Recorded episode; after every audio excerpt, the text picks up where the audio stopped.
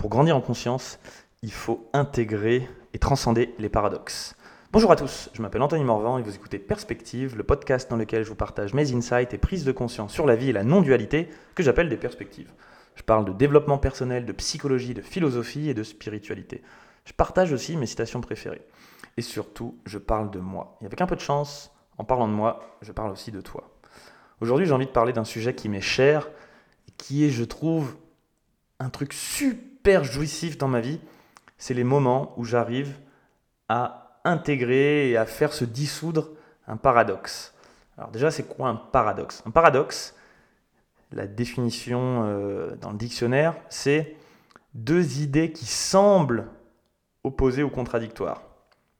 C'est bien important, il y a bien écrit qui semblent. C'est-à-dire que ce ne sont pas deux idées contradictoires ni opposées. De toute façon, on va voir que même la notion d'opposé contradictoire, c'est un paradoxe en elle-même, mais il y a bien cette notion que c'est pas irréconciliable. C'est juste que à l'instant T, le paradoxe existe tant que on n'a pas réussi à réconcilier euh, ces deux idées et qu'elles nous semblent toujours, nous, à notre vue de l'esprit, à notre mental, comme étant euh, opposées. Alors j'ai déjà exprimé dans mon podcast sur l'éveil et dans tant d'autres que la, la, dualité provenait du mental et de cette notion conceptuelle de poser sur une chose, par exemple, à commencer par nous. Si moi je suis ce que je pense être, j'exclus par définition tout ce que je ne pense pas être. C'est comme ça que la, dualité se crée dans la religion chrétienne. C'est une des interprétations possibles de la Bible et de l'arbre de la connaissance, et qu'à partir du moment où on pose une connaissance et qu'on sait ou qu'on pense savoir quelque chose, ben en fait, on sort de la non-dualité et on rentre dans un monde duel où on, on, se, sépare de tout ce qui est de la nature des autres pour se pseudo-créer euh, une identité de séparation.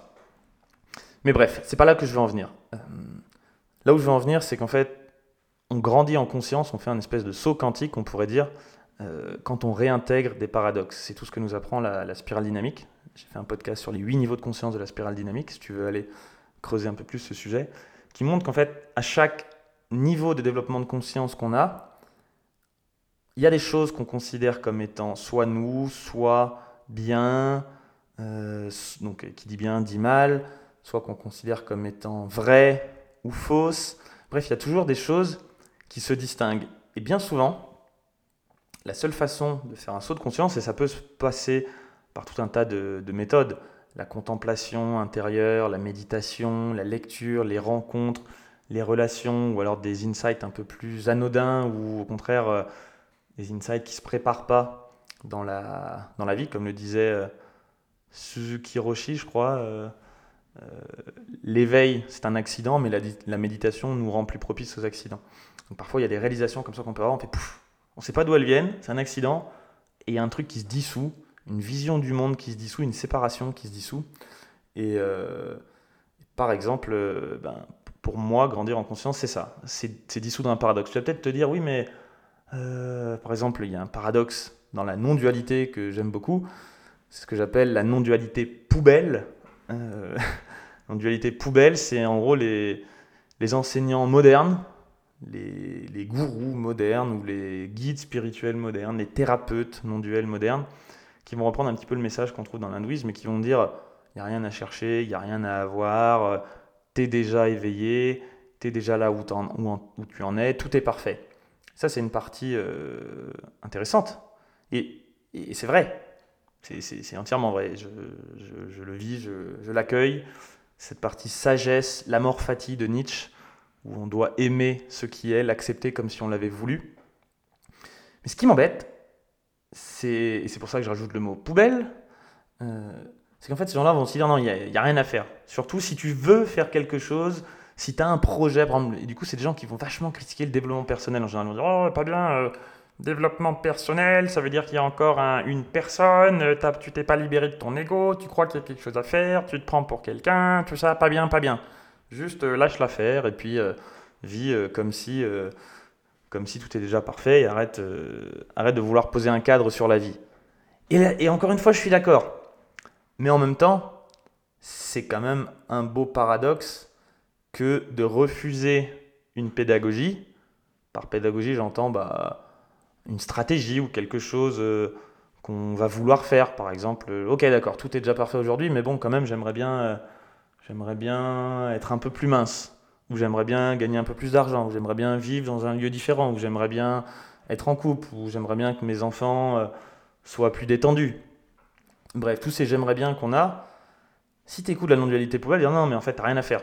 Et puis en fait, si tu si tu as des problèmes dans tes relations, bah cool, c'est parfait. Et puis tu n'as même pas à t'améliorer, parce que ça, ce serait nier le réel. Et puis chercher à apprendre à comment mieux communiquer, euh, c'est pas bien, c'est pas de la non-dualité. T'es pas dans l'acceptation de ce qui est. Alors justement, bah, j'ai envie de leur dire, euh, tu l'as vu le paradoxe gros, euh, qui est gros comme une maison en face de toi?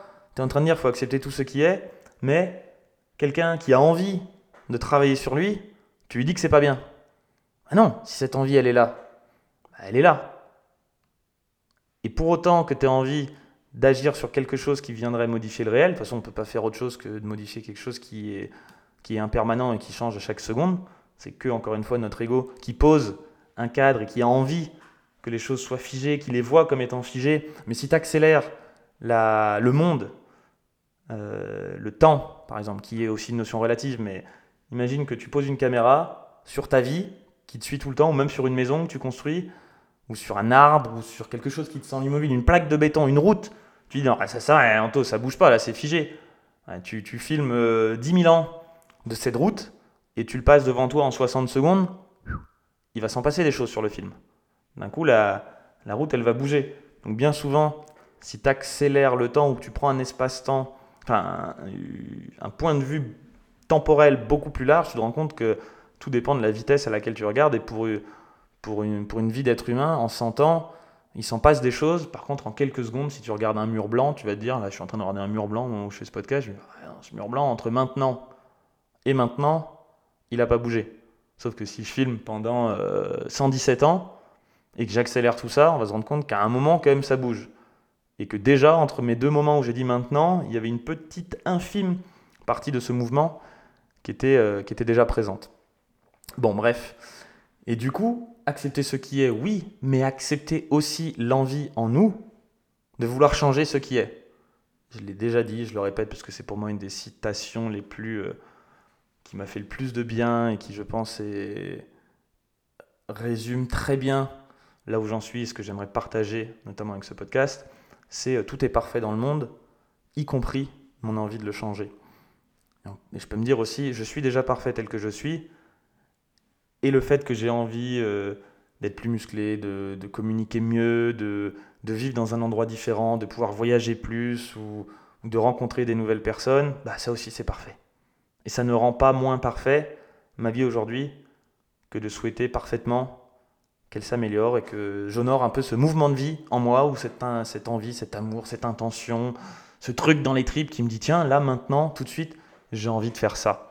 Alors évidemment je comprends aussi d'où viennent la plupart de ces gens euh, qui disent tout est ok, c'est parce qu'on a tendance à ne voir que le deuxième côté, ne pas accepter la réalité et de vouloir toujours courir après un demain qui n'arrivera jamais, ou d'attendre d'être euh, plus riche, plus en meilleure santé pour être heureux et tout. Je comprends un petit peu le message qu'il y a derrière, euh, et c'est utile de ramener l'énergie de l'autre côté, de dire attends, détends-toi, relâche, il n'y a nulle part à aller, de toute façon on va tous finir en poussière en poussière dans la Terre et on est poussière d'étoiles et on va redevenir poussière d'étoiles. Ouais, ok. Et en attendant, justement, dans ce petit moment où on est là dans ce corps, avec cet ego et en pouvant faire euh, ce qu'on peut faire, bah, honore aussi tout ce qui se passe en toi.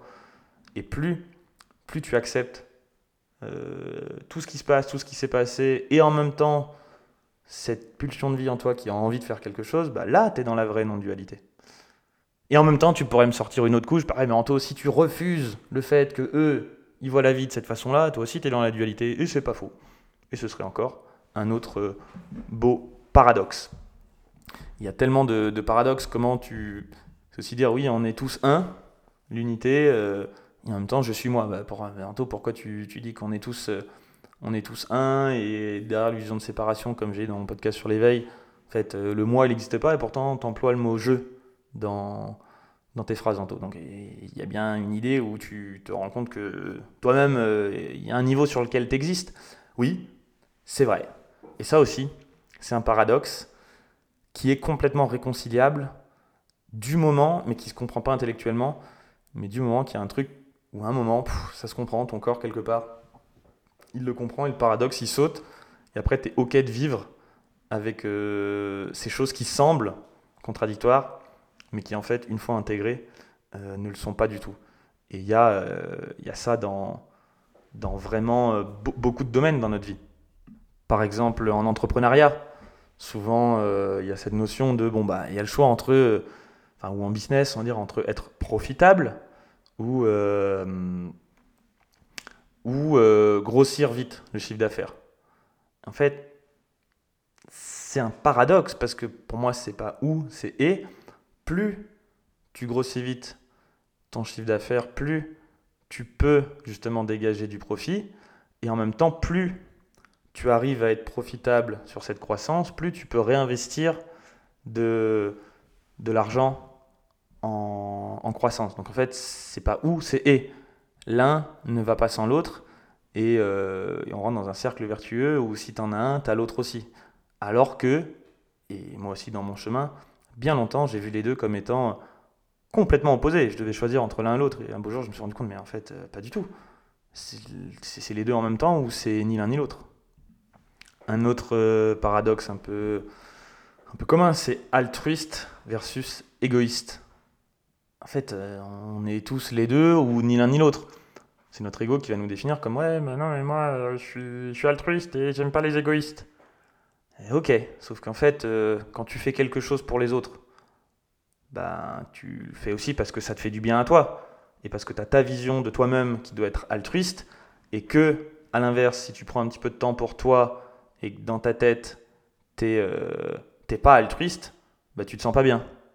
Donc en fait, est-ce que tu le fais vraiment pour les autres, dans un acte vraiment de service désintéressé, ou est-ce que dans le fond, tu n'es pas en train d'utiliser l'autre pour lui faire quelque chose qui, toi, derrière, te permet de te sentir mieux toi-même Et c'est OK, parce que c'est les deux.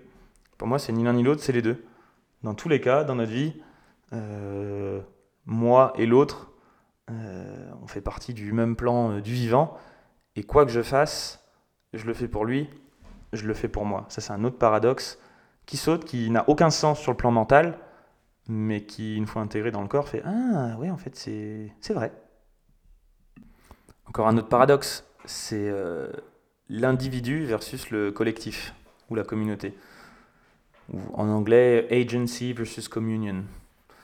Qui, qui veut dire qu'on est soit dans notre expression individuelle, et là c'est un peu différent de l'altruisme versus égoïsme, mais notre expression individuelle, euh, de, d'exprimer qui on est, de créer, de, de vivre un peu notre, euh, notre authenticité, ou alors au contraire de, de participer à la vie commune, la collectivité, la culture, et en quoi est-ce que je pense est influencé par la culture. Ben oui, ce qu'on pense, on sait qu'il y a une partie de nous qui vient de, de notre être profond, et puis aussi de, de choses qu'on a déjà vues, qu'on pense, de, du regard des autres, comme je l'ai exprimé dans mon podcast sur le regard des autres. Euh, et en même temps, cette culture, qu'est-ce que c'est si ce n'est la somme de toutes les subjectivités de tous les individus en fait, la culture, c'est juste la somme de chaque individu, mais en même temps, enfin de, tous les individus, et en même temps, elle le transcende et elle l'inclut, parce que le tout est plus grand que la somme des parties. Si tu es euh, en couple, il y a toi, il y a l'autre personne de ton couple, et puis il y a le couple. Une espèce de truc tripartite. Au début, on avait 1, et ça fait 1 plus 2 égale 3. 1 plus 1 n'égale pas 2. Moi, je sais, euh, ta prof de maths de, primaire, elle serait pas contente si elle m'entendait dire ça. Et pourtant, dans un couple, il y a trois grandes entités euh, qu'on peut déjà définir si on devait poser un cadre dessus. Et, ces trois choses-là, qui interagissent complètement entre eux et qui s'auto qui s'auto alimentent qui s'auto bougent il n'y en a pas un qui impacte l'autre plus que il n'y a pas de sens plus impactant euh, que l'autre c'est juste bah oui chacun des deux personnes évolue en fonction du couple qui évolue chacune des deux personnes fait évoluer l'autre le couple quand il évolue euh, euh, ça change aussi ce que les personnes du couple vont changer bref il y a une inter euh, relation complète entre ces, ces trois choses-là. Et au final, qu'est-ce qu'il en reste? Ben, Une espèce de non-dualité. Ces trois paradoxes, il reste plus quelque chose de plus définissable. C'est ni plus, c'est même plus vraiment une personne plus une autre personne et un couple. C'est quelque chose qui bouge et qui évolue en permanence. Encore un autre, euh, créativité versus discipline. En général, on entend c'est vrai, moi je suis créatif ou lui un tel, il est discipliné. Alors oui, dans le plan relatif, ça a une certaine vérité, mais en même temps, les gens les plus créatifs sont souvent ceux qui ont appliqué une énorme discipline dans leur art à un certain niveau. Quelqu'un, euh, je pense qu'un qu'un Léonard de Vinci, putain, il était discipliné quand même pour se lever tous les jours et continuer à créer, créer, que ce soit dans la peinture, la sculpture, toutes ces inventions. Et en même temps, euh, les gens qui sont euh, disciplinés et qui font la même chose tous les jours, par exemple un, un, athlète qui s'entraîne et qui s'entraîne et qui s'entraîne, il élève au bout d'un moment à la hauteur de l'investissement dans sa discipline, il, élève euh, le sport qu'il fait au rang d'art. Quand tu vois les grands footballeurs qui se sont entraînés avec une discipline acharnée, ça devient des artistes au bout d'un moment. Je dis ça, j'aime même pas spécialement le foot. Enfin, je suis pas, je suis pas, je suis pas passionné de foot. J'en ai fait quand j'étais petit, mais, mais je prends un exemple qui parle à beaucoup de gens. Quand tu vois des très grands joueurs comme Messi, euh, Ronaldo jouer, Zidane, il y a un truc. Ils sont touchés par la grâce. Et c'est aussi parce que derrière, ils peuvent se permettre d'être super créatifs sur le terrain. Pourquoi? Parce qu'ils ont euh, transcendé et inclus toutes les techniques. J'ai lu une phrase ce matin dans un livre sur la contemplation qui disait L'art, c'est quand, toute technique a été transcendée. Et en même temps, il parlait bien de la technique et il faut avoir commencé moment par la technique pour arriver à l'art.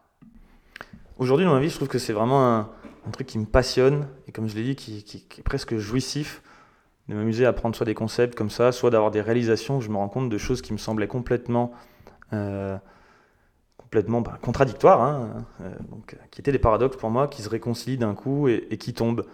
C'est comme euh, en me lançant dans l'entrepreneuriat, je me disais, il y avait une partie de moi quand même qui me disait, ouais, les riches, c'est des connards. et, je me suis rendu compte, tiens, c'est bizarre, je rencontre de plus en plus d'entrepreneurs qui réussissent très bien leur vie, pour certains qui gagnent très très bien leur vie, en fait, c'est parmi les personnes les plus aimantes que je connais, les plus profondes, et en fait qui prennent soin de l'être humain et qui sont pas du tout spécialement avides d'argent, mais qui au contraire utilisent leur argent pour un but bien plus profond. Ça aussi, c'est un paradoxe sur lequel... Et, l'inverse aussi, il y a aussi évidemment des entrepreneurs qui sont des sales cons, mais aussi des sales cons qui n'ont pas de sous. Euh, et du coup, ce côté... Euh, argent versus euh, bien que tu fais dans le monde qui, qui en fait n'est pas du tout contradictoire. C'est deux choses qui, coexistent et, et, bien souvent même qui, qui vont ensemble, j'ai envie de dire. Tu, encore une fois, c'est que mon expérience, parce que, mais en tout cas par rapport à ce que je pensais avant, je, me suis rendu compte que plein de gens qui réussissaient dans le domaine euh, financier, ça s'explique très bien par la pyramide de Maslow, au bout d'un moment, quand tes besoins matériels sont remplis, bah, tu dis merde, en fait, c'est pas ça le but de la vie, j'ai envie de faire quelque chose d'un peu plus profond. Et encore une fois, en disant ça, je suis pas en train de critiquer le besoin de matérialisme, je l'ai clairement, moi aussi, mais au bout d'un moment, quand il est rempli, on fait waouh, attends, en fait, il y a autre chose derrière de bien plus important que ça. Et du coup, je crois que, au final, j'aime beaucoup tenter pour moi, et c'est peut-être un des messages de, de perspective, et d'ailleurs, c'est pour ça que perspective, il y a la, le S entre parenthèses, pour dire qu'il y a plusieurs points de vue, et donc une certaine dualité, mais qui se font en une seule.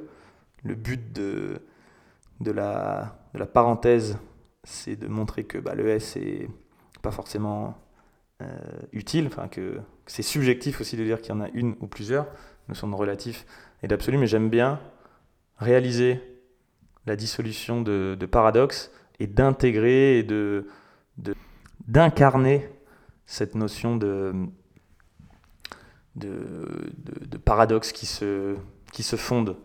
Souvent, euh, on voit, je sais pas, le côté. Euh, je me souviens, je l'ai encore vu ce matin même sur une vidéo. Je fais des vidéos euh, de fitness sur internet où je suis torse nu devant des livres et un mec qui fait Ouais, les livres, c'est clair, il les a jamais lus. Il me dit Ah, c'est vrai que c'est. Je comprends d'un côté, un imaginaire collectif. En général, si tu fais du sport, tu lis pas de livres. Et moi j'aime bien cette idée, je me dis bah ouais si moi je fais de la muscu, je suis content d'être musclé et en même temps bah je lis des livres, c'est cool. Ou alors c'est ainsi pour fréquenter un peu le milieu euh, chamanique, bah c'est vrai qu'en général c'est un peu plus peut-être euh, peuplé de hippies.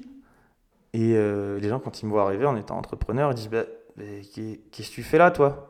Bah, la même chose que vous, en fait. Pourquoi est-ce qu'on pourrait pas construire quelque chose dans le monde? Tout en étant sur un chemin euh, spirituel D'ailleurs, je pense même que ça va avec. Bref, je vais m'arrêter là pour aujourd'hui sur les paradoxes. J'en reviendrai peut-être un jour sur un podcast sur la non-dualité, dans lequel je listerai tous les paradoxes que j'ai pu rencontrer dans ma vie et les paradoxes les plus, les plus classiques, on va dire, sur un chemin spirituel. Merci d'avoir écouté ce podcast en entier. S'il vous a plu, je vous invite à le partager, à vous abonner et à m'encourager en me mettant 5 étoiles et un témoignage sur iTunes Podcast. Pourquoi je vous demande ça? Parce qu'en fait, ça rend le podcast plus visible et ça me permet de le faire découvrir à de nouvelles personnes. Si vous avez des questions, vous pouvez m'écrire sur mon Instagram, dont le lien est dans la description de cet épisode. Je vous dis à très vite pour un prochain épisode de Perspective.